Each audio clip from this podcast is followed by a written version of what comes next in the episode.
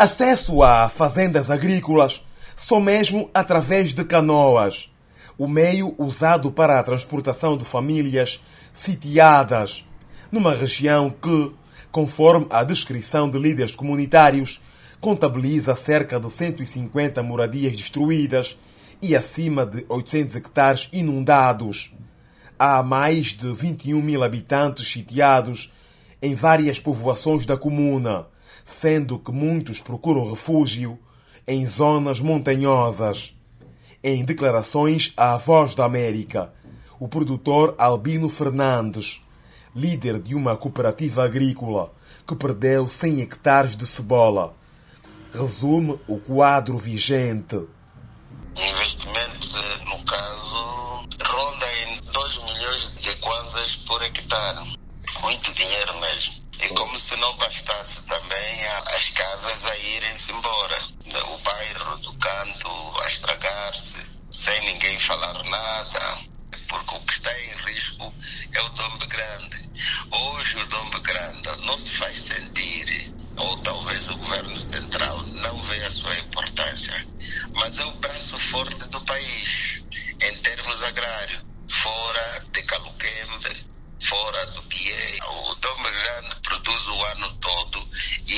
e acude várias situações para com a capital.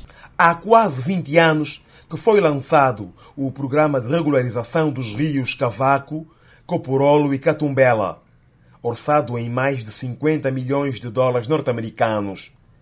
Albino Fernandes refere que a situação atual do Dombe Grande, comuna que terá uma fábrica de concentrado de tomate daqui a quatro meses, demonstra que não houve intervenção que deveria ter promovido a segurança alimentar. O problema é que desde o colono que não se faz o desassoreamento. Não me lembro, se falarmos de 15 anos, significa que já houve uma fase em que se fazia esse desassoreamento. Isso foi no tempo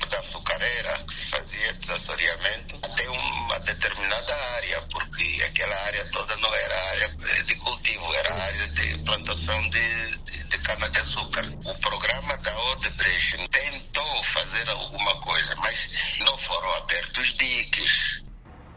Vários líderes comunitários, em pronunciamentos feitos à Rádio Nacional de Angola, falaram do uso de canoas, da fome e da produção perdida, temendo o pior, já que o regresso ao campo poderá ocorrer só no próximo ano.